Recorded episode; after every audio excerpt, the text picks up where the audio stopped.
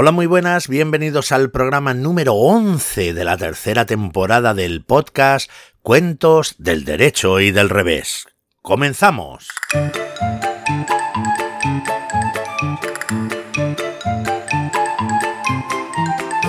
Y saludamos y damos la bienvenida a nuestro querido Pirata Burete. Muy buenas, Pirata Burete. Hola, Julianini, muy buena. ¿Cómo estamos? ¿Está bien? ¿Está bien? ¿Seguro? ¿Sí? ¿Está bien? ¿Está bien? Bueno, sí. ¿A qué viene esta insistencia en la pregunta? ¿Tú estás bien, Julianini? ¿Tú estás bien? Sí, sí, yo estoy bien. Pues me alegro, pues me alegro mucho. Pues está bien, pues vamos a hacer el programa que están esperándolo todos nuestros amigos y amigas. Bueno, un saludo un poco raro, la verdad es que tengo que reconocerlo, pero bueno, saludamos también a nuestra queridísima Natikis Mikis, nuestra gallina de turno. Hola Julianini, hola y amigas, programa 11 de la tercera temporada y seguimos adelante. Eso es, Nati. Seguimos adelante con ilusión, con alegría, con muchísimas ganas de hacer un programa divertido y para ello saludamos también a nuestro imprescindible de guardia, el perro Parkinson. Muy buenas, Parkinson. Hola, hola, hola, hola, saludos para todos y para todas. Estoy encantado, estoy emocionado. Es que, es que, es que estoy de un montón de cosas diferentes. Es que, es que tengo una emoción en el cuerpo que no me cabe. Mira, es que no puedo dejar de menear la cola. Mira, ¿lo ves? Es que no puedo, es que no puedo. De contento que estoy. Bueno, pues todo esto son muy buenas noticias, muy buenas noticias. Vamos a hacer un programa divertido, un programa que esperamos que le gusten a todos nuestros amigos y amigas. Pero, pero, decimos aquí en este momento, ¿os acordáis de lo que hizo Cacerolo la semana pasada? Pues... Yo no mucho, la verdad, Julianini. Yo sabe que yo tengo una memoria un poquito cucu y, y no me acuerdo mucho. Bueno, pues yo sí, yo sí me acuerdo. ¿Tú te acuerdas, Parkinson? Sí, sí me acuerdo. Él nos dejó un mensaje en el contestador automático. ¿No os acordáis?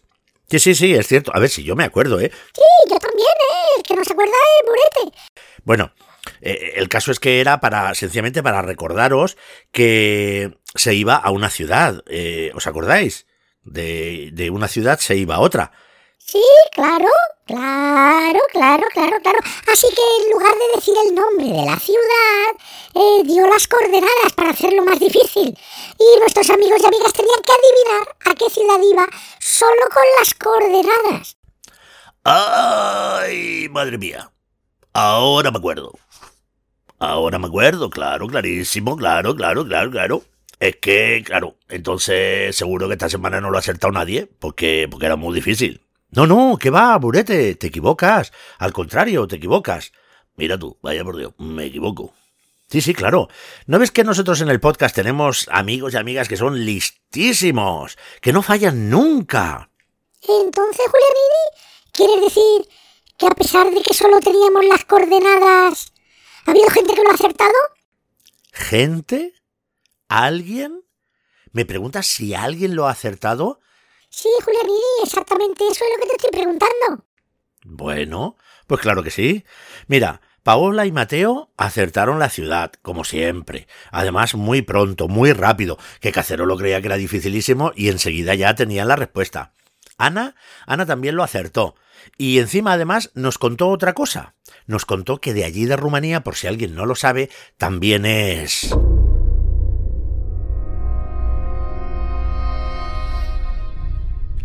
El conde Drácula. ¡Ay! ¡Qué miedo! No, no tengas miedo, Parkinson, no tengas miedo. Oye, que también acertaron Geceus y Rafael, y, y, y, muchísimos amigos más.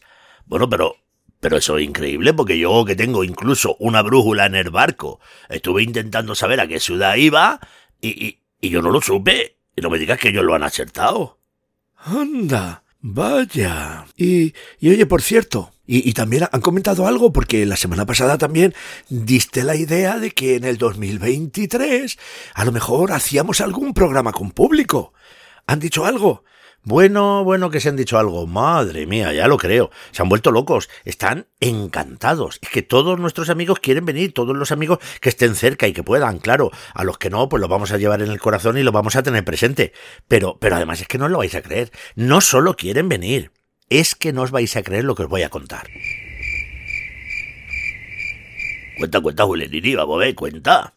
Pues mira, Ana incluso nos ha ofrecido una biblioteca para hacer el espectáculo.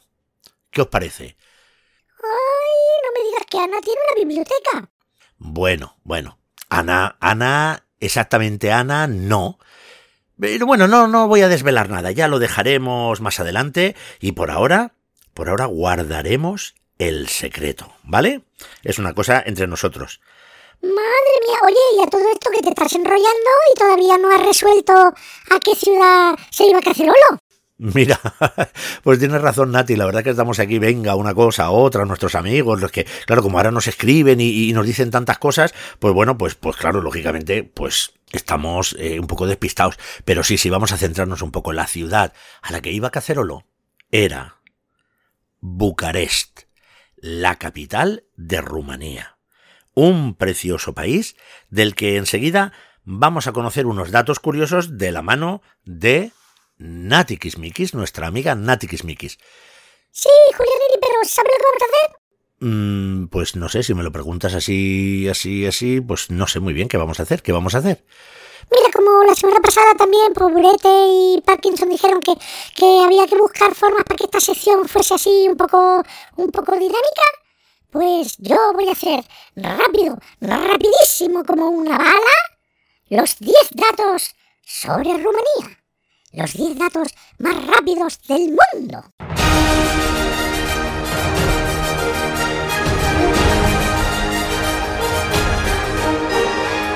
Bienvenidos a la sección cohete que le llamo yo. ¿Estáis preparados? Estamos preparados, Nati, venga, eh, arranca, vamos a ver. 10 datos sobre Rumanía. 1. Rumanía es casi la mitad de grande que España. 2. Rumanía tiene casi 20 millones de habitantes. 3. De estos 20 millones de habitantes, 1,8 viven en su capital Bucarest. 4. En Rumanía se habla una lengua llamada rumano, que además, y esta es la sorpresa, suena así. Pune, me només Cristian și vreau să salut toți prietenii acestui program. Urmăriți cu drag Magia lui Julianini. Este que habéis oído es Cristian, un amigo nuestro que está en España y es rumano y habla así de bien y nos ha dado la bienvenida y nos ha hecho un saludo. Así que seguimos. 5. El nombre de Rumanía viene de romano, tiene su origen en romano y hace referencia a la conquista del país por parte del emperador Trajano. 6. Pertenece a la Unión Europea desde el 2007. 7. Pero su moneda, aunque pertenece a la Unión Europea, no es el euro, sino el leu. 8. De Rumanía nos llega la leyenda del conde Drácula. Eso ya lo ha dicho Ana. Bueno, pues te calla la boca. 9. Aproximadamente hay en España unos 650.000 echar freno, echar freno, Nati. No digas qué plato es, porque esa es la labor de caserolo. Bueno, pues entonces el décimo dato es cómo se dice adiós en rumano que nos lo va a decir Cristian. Pa... Mira qué sencillo y qué bien. Estoy contentísimo porque ya sé decir adiós en rumano. Pa. Pues entonces creo que ha llegado la hora de conocer la versión del derecho del cuento rumano llamado El rey Ambanor y la huérfana misteriosa.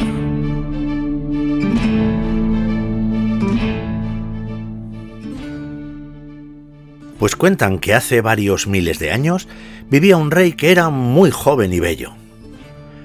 Era muy bueno gobernando su reino, escuchaba a su pueblo y el país, pues oye, gozaba de un bienestar con él muy bueno. El caso es que los consejeros estaban preocupados porque el rey nunca hablaba de casarse. Bueno, ¿cómo me voy a casar? decía el rey. Eh, tengo que ocuparme de mi país, no me queda tiempo para pensar en casarme. Esto era una manera que tenía el rey para cambiar de tema. Bueno, pues los consejeros fueron prudentes, pero ya pasado el tiempo le dijeron, Majestad, eh, tiene usted que comprender que va siendo hora de que se case, porque hay que pensar en la descendencia del reino, en fin. Que el rey Ambanor, que así se llamaba el rey, pues comprendió que ya no podía seguir diciéndoles que no quería casarse, pero como en el fondo no tenía prisa por casarse, pues se inventó una astucia. Y le dijo a sus consejeros, Tenéis razón, consejeros, tenéis razón he de casarme, pero solo me casaré con la joven que sea capaz de tirar la corona de mi cabeza con una manzana desde una distancia de 100 pasos. Los consejeros, los consejeros se quedaron sorprendidísimos. Nunca habían pensado en ese método para escoger esposa. Pero, en fin, lo prepararon todo para que el último día del año se reunieran en la pradera todas las jóvenes casaderas para ver quién tiraba la corona de la cabeza del rey.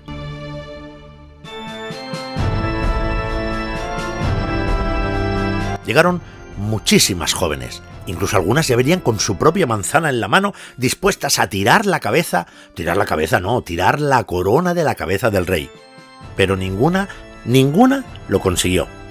Claro, tenían tanto miedo al tirar la manzana de pegarle en la cara al rey, que unas tiraban un poco hacia la izquierda, otras hacia la derecha, otras se quedaban cortas, en fin, que cuando todas las que habían acudido tiraron la manzana y ninguna lo había conseguido, el rey Ambanor preguntó, bueno, eh, ¿hay alguna que no haya lanzado la manzana todavía?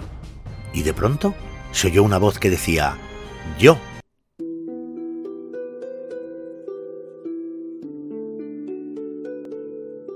y cuando todos se giraron, vieron que de un bosquecillo que había allá al lado salía una muchacha guapa, con un velo que le tapaba la cara y los pies descalzos. Llevaba un traje cubierta de flores y en la mano una manzana, pero no una manzana corriente, llevaba una manzana de diamante. Se colocó a cien pasos de distancia del rey Ambanor, lanzó la manzana y la corona del rey cayó al suelo. Madre mía, todos se quedaron sorprendidísimos, seguros de que por fin tenían una reina, y, todos se habían quedado mirando la manzana y cuando volvieron a mirar hacia donde estaba la joven, la joven había desaparecido. Nadie sabía dónde estaba. El rey Ambanor se quedó un poco defraudado, sobre todo porque tenía mucha curiosidad en saber quién se escondía detrás de aquel velo, quién aparecía allí con una manzana de diamante. Así que mandó a todos sus servidores que buscasen a la muchacha por todo el país, como si fuese Cenicienta con el zapato de cristal. Y todos los servidores buscaron y buscaron y buscaron, pero aquella joven había desaparecido sin dejar rastro. Así que tal era la curiosidad del rey que al cabo de un tiempo volvió a pedir que todas las jóvenes se reuniesen en el prado delante del castillo, para repetir exactamente lo mismo, que alguien intente tirarle la corona de la cabeza al rey, Volvieron todas las jóvenes, algunas incluso con su manzana. Tiraron y tiraron y tiraron, pero de nuevo tenían miedo de darle un manzanazo al rey. Y unas tiraban para un lado, otras para otro, otras se quedaron cortas. Y cuando ya no quedaba nadie para tirar, del espeso bosquecillo volvió a aparecer la misteriosa joven. Con el velo tapándole la cara y con el vestido cubierto de flores y con una manzana de diamante en la mano. Se volvió a colocar a cien pasos, lanzó la manzana y volvió a tirar la corona del rey. Todo el mundo se quedó asombrado y cuando quisieron ir a buscar a la joven, de nuevo había, desaparecido. No la encontraron. Así que otra vez el rey, insistente, dispuesto a encontrarla, pidió que se reuniesen las jóvenes en la pradera para volver a repetir la prueba. Otra vez todas tuvieron que repetir la prueba para hacer caer la corona del rey, que ninguna lo consiguió. La gente estaba esperando que apareciera aquella misteriosa joven, cuando de pronto, efectivamente, apareció. Con su velo, su vestido cubierto de flores y su manzana en la mano. Así salió del bosquecillo, se colocó a cien pasos, tiró la manzana, tiró la corona del rey y desapareció. La corona cayó a los pies del rey. El rey se inclinó para cogerla y al levantar la vista vio que ella ya no estaba, pero allí estaba la manzana de diamante.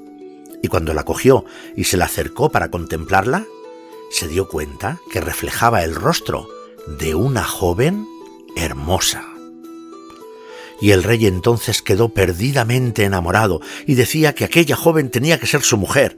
Le decía a todo el mundo que viniese a mirar la manzana a ver si alguien conocía a aquella joven, pero nadie la conocía.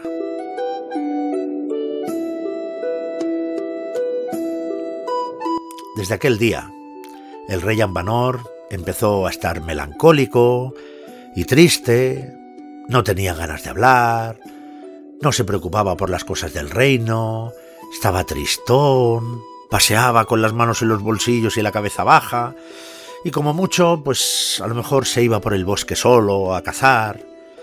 En fin, el caso es que uno de aquellos días que el rey se marchó, pues se marchó tan lejos que llegó justo a la frontera del reino. Y se fue tan lejos que le sorprendió la noche. Se hizo de noche y el rey estaba en mitad de un bosque que no conocía. Y ya sabéis, los que conocéis mucho los cuentos, que no hay cosa peor que estés en mitad de un bosque y que se haga de noche. Pues así estaba el rey Ambanor, de pronto descubrió una cabaña, una cabaña muy sencilla allí a un lado del bosque en el que había una pequeña luz. Así que el rey fue hasta aquella casa, llamó, y al lado de una lumbre encendida en la chimenea estaba sentada una bruja vieja y fea, pero fea, feísima. Es que no os podéis ni imaginar lo fea que era. Y estaba con sus dos hijas. Y no os lo creeréis, pero las dos hijas eran aún más feas que la vieja. Y claro, el rey pues se presentó, les dijo quién era, que era el rey Ambanor, que se había perdido y que si aquella noche le podían acoger en su casa. Lógicamente, lógicamente, era el rey y había que darle hospedaje. Así que le prepararon junto al fuego una cama, le dieron una manta y el rey se acostó. Se acostó pero no conseguía dormir, no conseguía conciliar el sueño, porque en la habitación de al lado y durante toda la noche oía a la bruja, a la vieja bruja, como estaba gritando como si estuviese peleándose con alguien, como si estuviese riñendo a alguien. Y cada vez que la bruja gritaba, el rey Ambanor oía que alguien le contestaba, alguien con una voz dulce y serena. Y al amanecer, el rey se levantó y quiso proseguir su viaje. Pero antes de despedirse, muerto de curiosidad, le preguntó a la bruja Perdona, pero esta noche no he podido dormir porque me parecía que estabas discutiendo con alguien. ¿A quién le gritabas? Y entonces aquella bruja le dijo, ay, ya me disculparéis, rey Ambanor, pero, pero verás, es que con nosotras vive mi hijastra, es una huerfanita, pero es que no me ayuda en nada, e, e, es perezosa y encima, encima se cree que es más hermosa que mis hijas. Y claro, ella quiere robarme el pan, claro, porque dice que tiene que alimentar una lechuza que ha aparecido no sé de dónde, que dice que le ha regalado tres manzanas de diamante. Fíjese, Majestad, qué idea, qué, qué, qué historia más rara. Y entonces el rey Ambanor se quedó muy sorprendido y dijo, ¿Más hermosa que tus hijas? ¿Y que le han regalado tres manzanas de diamante? Me gustaría conocerla. Por favor, preséntamela. Y la bruja dijo, ¡Eh, tú, ven aquí! ¡Basurilla, ven aquí! Y entonces, por la puerta, apareció una chica vestida de harapos pero que su cara era más hermosa que la luz del sol. Y el rey, al verla, dijo, Esta es la joven que yo ando buscando desde hace mucho tiempo.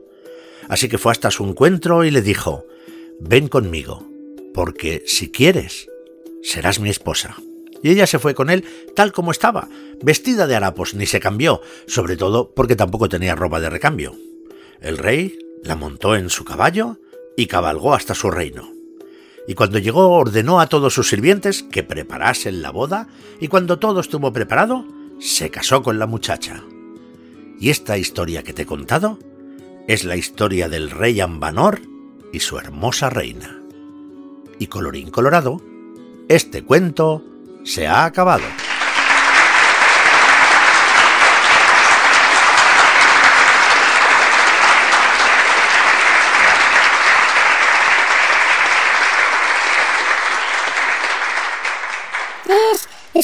Muy bonito, ¿eh? Sí, señor. Me ha gustado mucho, mucho, mucho. Sí, claro, y, y, yo estaba ahí en tensión pensando quién podía ser aquella misteriosa huérfana del cuento. Claro, yo estaba ahí en tensión. Oye, oye, oye, y con una manzana de diamante, ¿eh?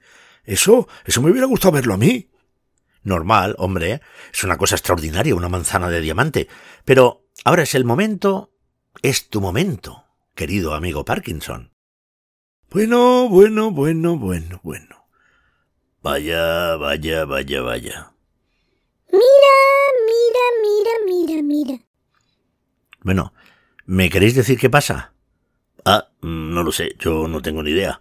Pues anda que yo, lo que pasa es que como ha dicho bueno, bueno, bueno, pues nada.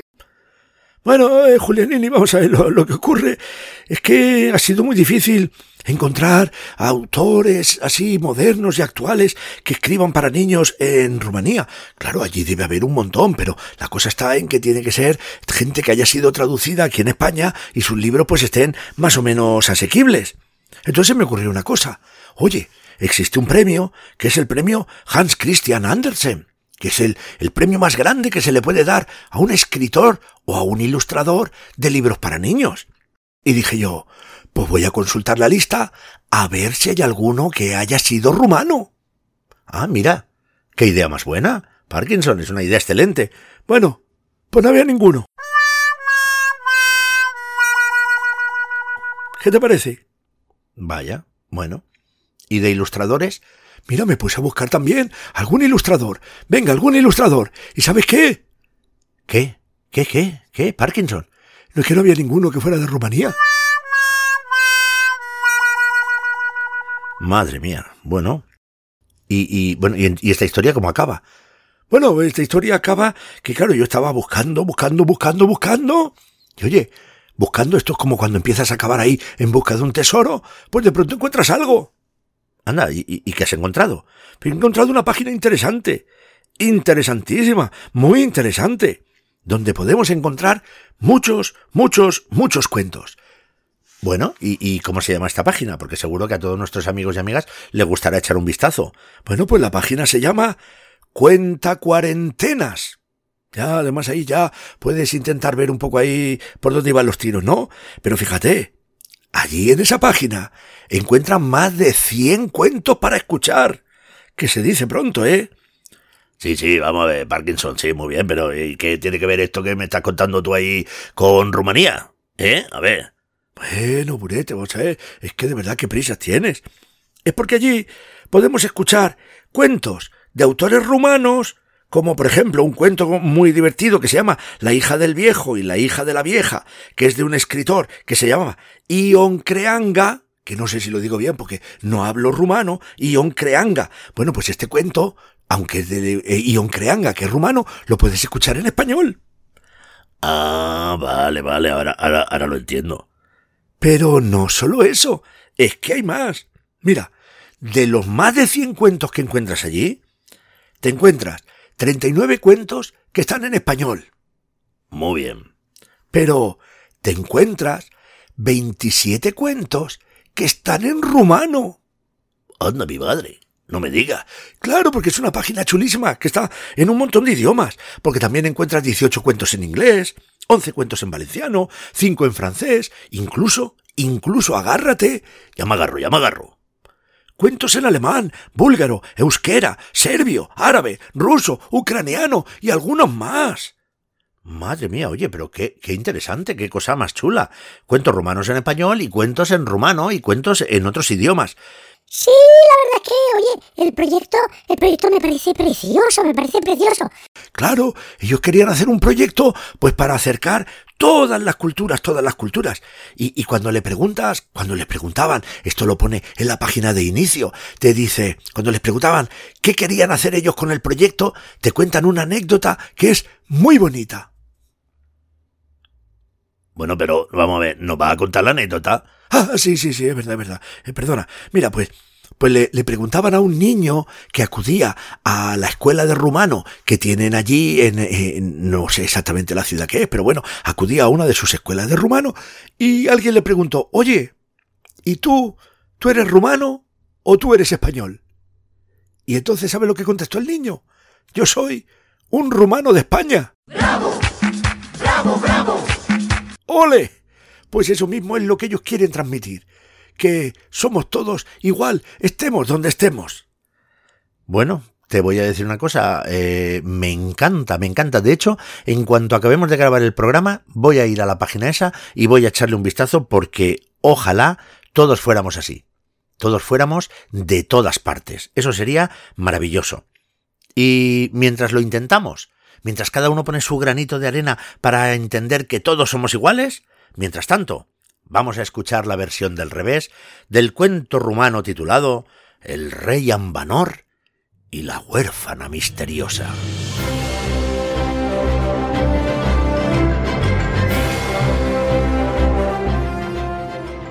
Hace muchísimos años, muchos años, muchos más de los que tengo yo. Que eso son muchos años, ¿eh, Eulenini? Calla, burete, que estoy contando un cuento. Sorry, sorry. Bueno, como decía, hace muchos años, muchos más años de los que yo soy capaz siquiera de imaginar, vivía un rey joven y guapo.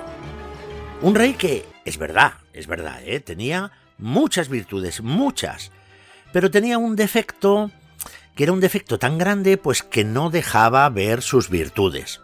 En realidad, el problema de este rey es que era un rey que era muy creído. Su problema era que estaba convencido, por lo que fuera, que él era más guapo y más listo que cualquiera. Así que se pasaba las horas muertas pensando en sí mismo, pensaba tanto en sí mismo, se miraba tanto en el espejo que en realidad, pues, nunca había pensado en casarse.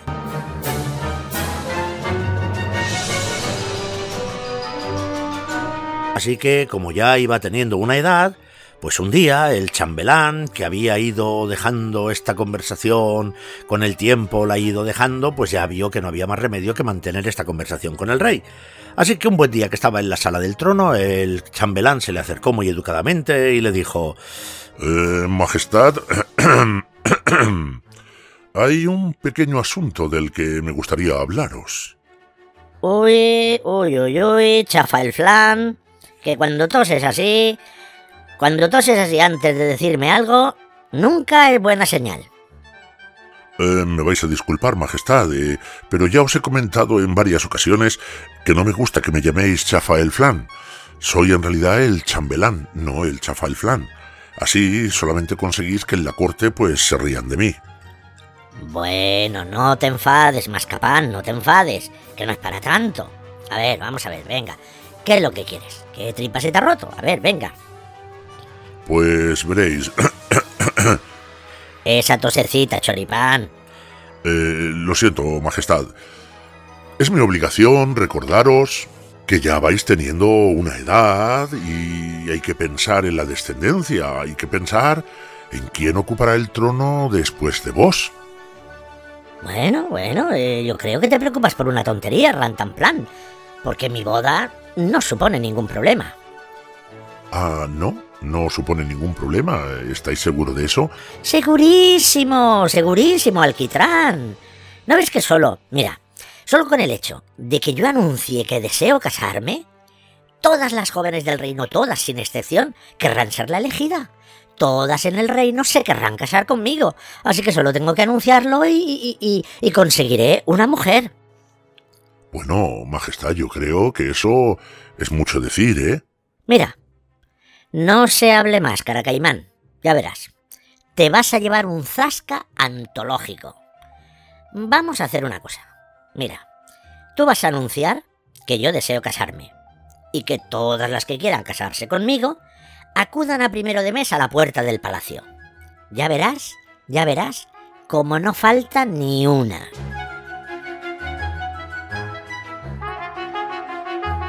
Y así se hizo. El chambelán cumplió la voluntad del rey e hizo el anuncio por todo el reino. Pasó el tiempo y cuando llegó el día anunciado por el chambelán, éste se asomó por el balcón real y pudo ver una cola interminable de jóvenes que llegaba hasta donde se perdía la vista. Y entonces el rey salió al balcón y le dijo, ¿Has visto cómo yo tenía razón, María del Mar?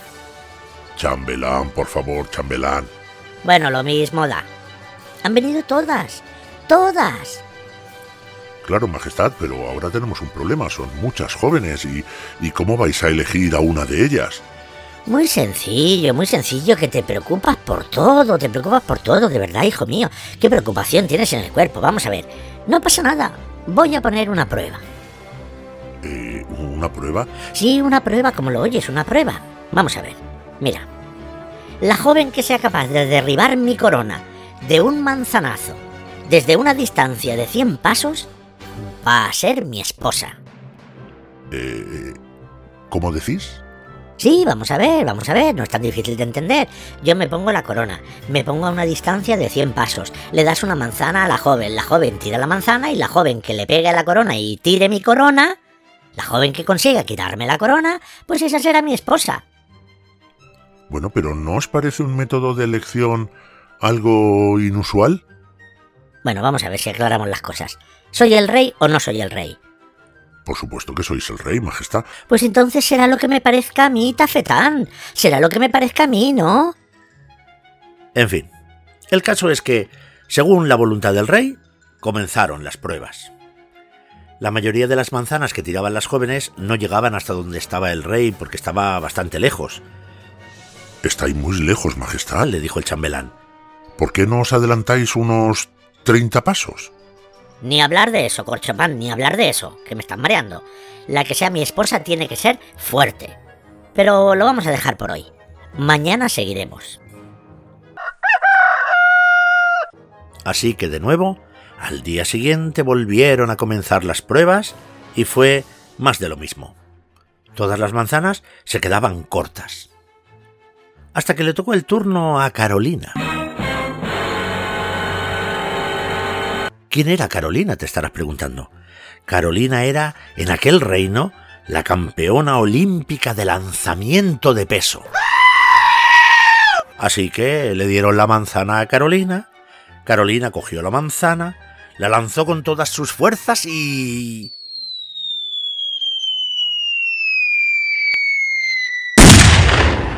Le pegó un tremendo manzanazo en el ojo al rey que tuvieron que suspender la prueba en ese momento porque el rey había caído al suelo.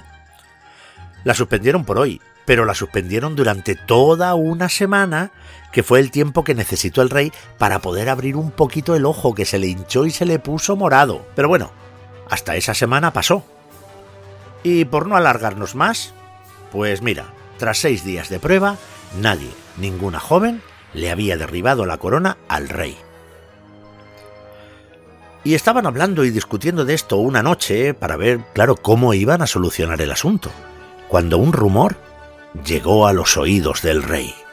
Al parecer, no habían acudido todas las jóvenes. Al parecer, había una joven que no se había presentado a la prueba. Y eso era algo que el rey no podía consentir bajo ningún pretexto, así que hizo buscar a la joven y la obligó a presentarse al día siguiente. Y cuando llegó a la puerta del castillo, el rey le preguntó ¿Se puede saber por qué no te has presentado? Y ella muy tranquilamente contestó Bueno, eh, porque la prueba era para casarse con vos y... Y yo no quiero casarme con vos. Anda, anda. ¿No te fastidia? ¿No será más bien que sabes que no me vas a poder quitar la corona con la manzana? Ah, no, no, no, no, no, ¿qué va? Es que no me quiero casar con vos. Eh, porque la corona, la corona os la puedo quitar fácilmente. Bueno, bueno, ¿desde 100 pasos? Desde 100 pasos, sin problema. Mira, mira, mira lo que ha dicho, mira lo que ha dicho Mangurrián. Pues te voy a decir una cosa, eso lo tendrás que demostrar. Así que le dieron una manzana. El rey se colocó a 100 pasos exactos. La voz se corrió por toda la ciudad, la voz del desafío, y hasta allí llegaron miles de curiosos.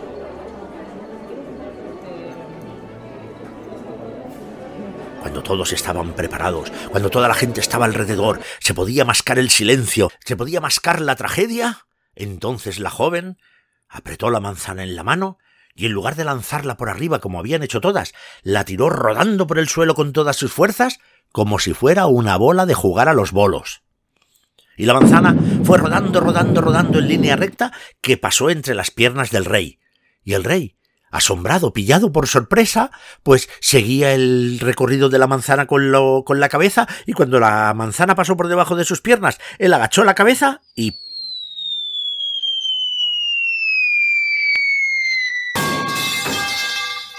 Se le cayó la corona al suelo. Se hizo el silencio no se oía ni una mosca. No vale, no vale, no, no, no, no, no, no, no, no vale, no vale. Soy el rey, soy el rey y digo que esto no vale, esto ha sido trampa. Repítelo. No podrás quitarme la corona de la cabeza. Así que le entregaron a la joven otra manzana. De nuevo se hizo el silencio. Todo el público, las miles de personas allí congregadas contenían la respiración.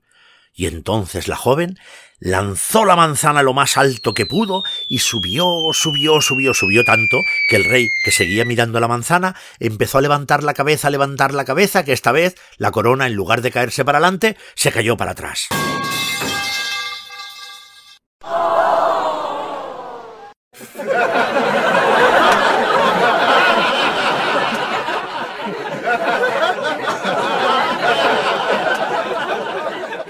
Y el rey casi no tuvo tiempo de meterse en el castillo antes de que pudieran ver todos los que estaban allí lo avergonzado que estaba. Y colorín colorado, este cuento se ha acabado.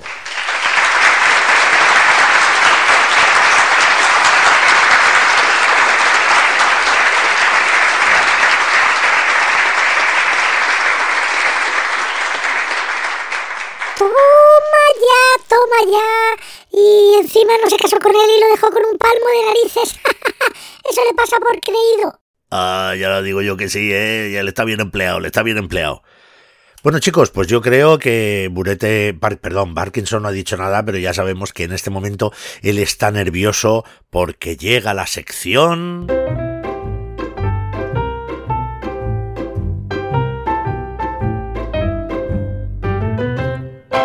La palabra del día. Y la palabra del día hoy estaba clara. Sabíamos cuál íbamos a elegir y la palabra de hoy es chambelán. ¿Qué es un chambelán? Bueno, Ulenini, o, o como decía en el cuento el rey, ¿eh? que le, ha llamado chafa el flan, mascapán, choripán, rantanplán, alquitrán, caracaimán, María del Mar, tafetán, corchopán y mangurrián. Anda, anda que no. Vamos, que además es que el pobre no ha dado ni una, ¿eh? Madre mía. No, no, no, es verdad. No ha dado ni una, ni una, ni una. Pero la palabra correcta, aunque el rey se equivocaba, no sabemos si a propósito o no, pero se equivocaba, la palabra correcta es chambelán. Así que vamos corriendo, corriendo, corriendo al diccionario para buscar la definición de chambelán. Y leemos lo siguiente. Un chambelán es un camarlengo, gentilhombre de cámara.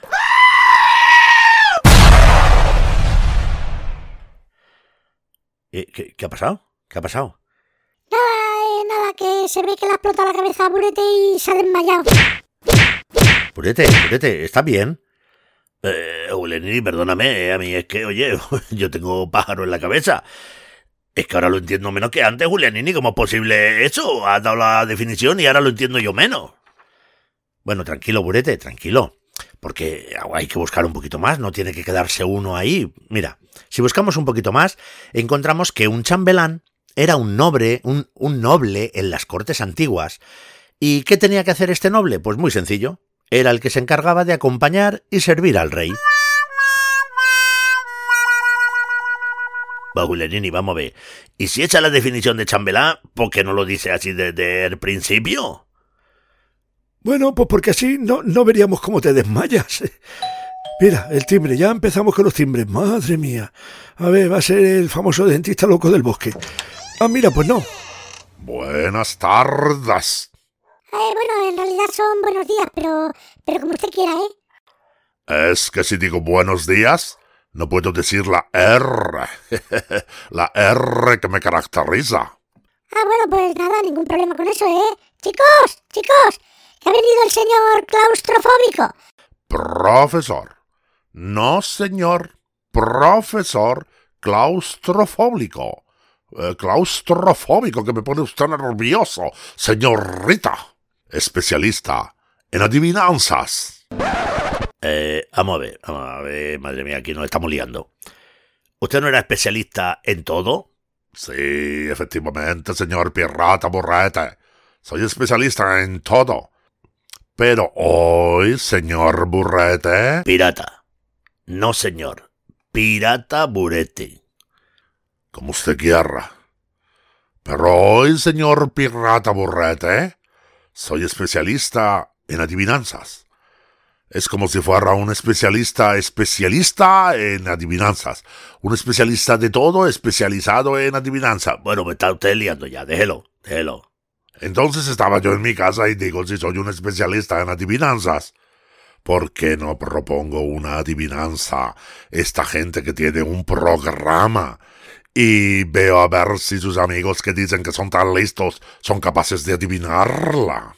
Bueno, pues no sé, ¿qué, qué os parece la idea, chicos? Que el, que, que el profesor claustrofóbico haga una adivinanza para ver si nuestros amigos la adivinan.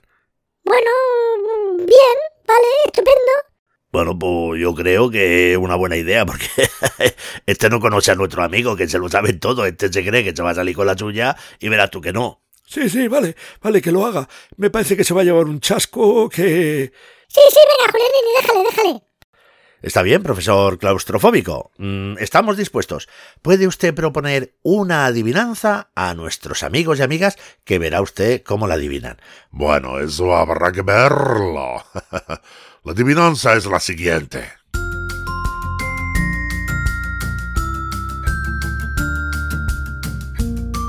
Conozco a ocho hermanos que le dan muchas vueltas a las cosas. Es un grupo muy extraño. El tercero vuelve en un año. El primero es el más pequeño y el quinto es el mayor. Al sexto le encantan los anillos. ¡Qué familia tan rara! Eh, ¿Qué familia tan qué? Tan rara. Bueno, mm, una in- adivinanza interesante, ¿eh? Creo que hay que dedicar tiempo a, a darle vueltas a las cosas, ¿eh? A ver si la adivinamos. No parece tan fácil. Repito la adivinanza por si acaso. Conozco a ocho hermanos que le dan muchas vueltas a las cosas. Es un grupo muy extraño. El tercero vuelve en un año. El primero es el pequeño y el quinto es el mayor. Al sexto le encantan los anillos. ¡Qué familia tan rara! Bueno, mira, yo sé lo que faltaba. Después de la definición de chambelán, que ya me duele la cabeza que me he desmayado, ahora me va a hacer pensar en esto, me va a volver, me va a volver loco. Bueno, no te preocupes, Burete. ¿Sabes por qué? Porque alguno de nuestros amigos o amigas seguro que lo adivina. Ya verás, ya verás. Bueno, ya veremos, seguro que no. Yo me marcho. No me ha dado tiempo a llamar a la puerta, vecinos. Vengo aquí con el señor claustrofóbico. Buenas tardes, vecino. Eh, dirá usted buenos días, ¿no? No, yo digo buenas tardes. Qué hombre más extraño. bueno, hasta luego. Adiós, cerremos la puerta. Muy raro este vecino, ¿eh? Por cierto, ¿qué quería? Nada, quería dejarnos una adivinanza.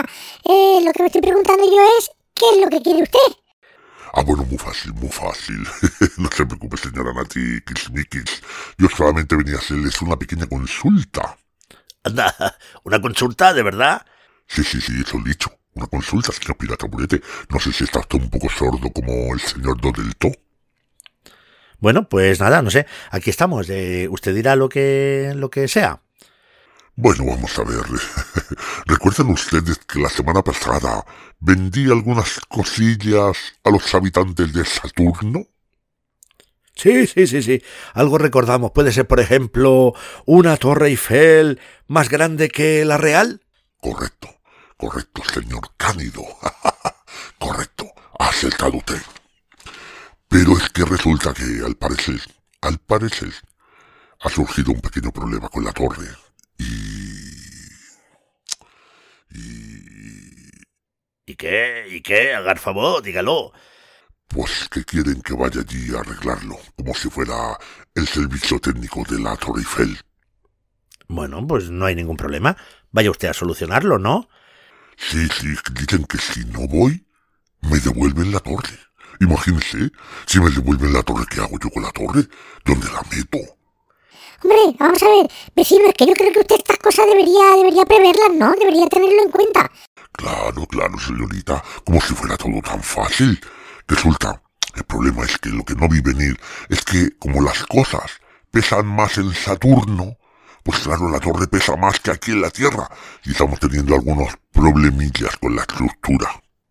Mire, pues yo creo, creo, ¿eh? Que lo mejor será que coja usted sus herramientas y se vaya a Saturno.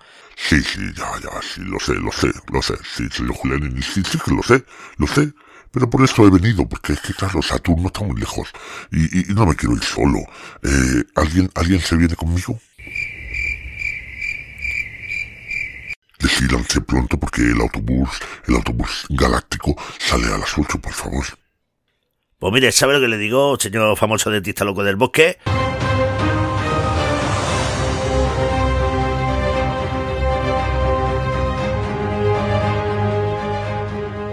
Que me voy con usted a Saturno, hombre.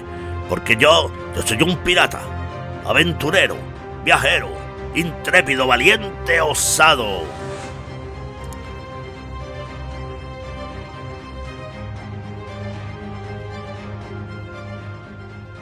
Y aquí comienza la serie de las aventuras espaciales del famoso dentista loco del bosque y del intrépido pirata Burete.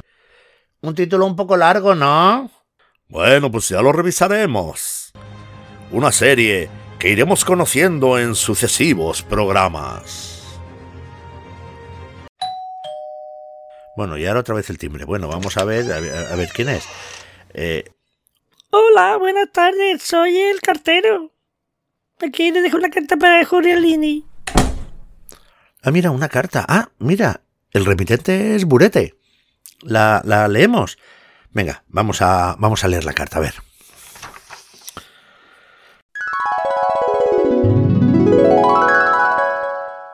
Querido Julianini y amigos, punto. Espero que al recibo de la presente te encuentres bien, punto y seguido. Yo estoy bien, punto y seguido. Estoy, como bien sabes, en Bucarest, que es la capital de Rumanía, punto. ¡Qué país tan bonito! ¡Qué bien se come! Y como sé que estarás esperando a que os hable de un plato típico de Rumanía, os voy a presentar el sarmale. ¿Qué es el sarmale? Sé que os estáis, os lo estáis preguntando, coma. Por eso os lo voy a contar, punto y seguido. Son rollitos de hoja de col o repollo cocidos rellenos de carne picada con arroz. Es un plato muy típico, coma. Antes había un punto. Tipiquísimo de Rumanía, punto. Este plato se prepara mucho en las celebraciones especiales, dos puntos. Bodas, como Navidad, punto, punto, punto. Incluso un cocinero muy famoso en España, como es Agriñano, lo cocinó en su programa. Imagino que también os estaréis preguntando dónde voy esta semana, punto y seguido. Y me parece a mí que estáis muy preguntones, ¿no? Es igual, punto. No lo voy a poner fácil porque sé que algunos de nuestros amigos acertaron Bucarest. Punto. Voy a dar pistas. Una, dos puntos. Es una capital que está a 7.057 kilómetros de Bucarest. Ay, de Bucarest no, de Bucarest. Punto. Difícil, ¿eh? Venga, pista 2. Dos puntos.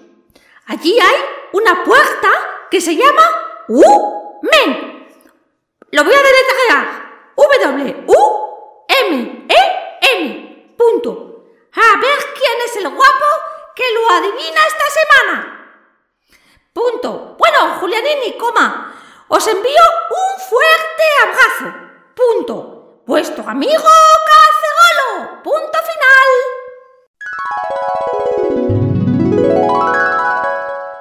Madre mía, madre mía, esta semana, uy, sí que está difícil saber dónde va entre la adivinanza del profesor claustrofóbico y los datos de la ciudad de Burete, de, uy, como estoy yo de Cacerolo. Madre mía, madre mía, solo una distancia y el nombre de una puerta. Sí, sí, no es nada fácil, ¿eh? Pero yo confío en nuestros amigos y amigas. Oye, chicos, ¿os podéis creer que ya estoy echando de menos a Burete? ¿Eh? Parece mentira, ¿eh? Ay, madre mía. Ay, en fin, en fin. A ver si vamos conociendo qué tal les va el viaje. Por cierto, que si alguien nos quiere dar la respuesta tanto de la adivinanza del profesor claustrofóbico como de la ciudad a la que va a la que va Cacerolo, si es que lo adivináis, pues ya sabéis cómo lo podéis hacer.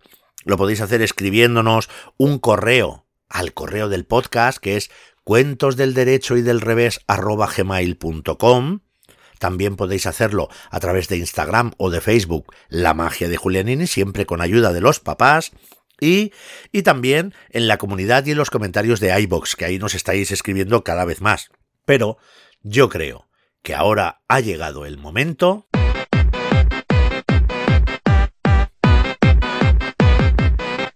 El momento en el que siempre nos reservamos un momento para hacer algo muy especial verdaderamente especial que nunca quiero que dejemos de hacer, que es daros las gracias.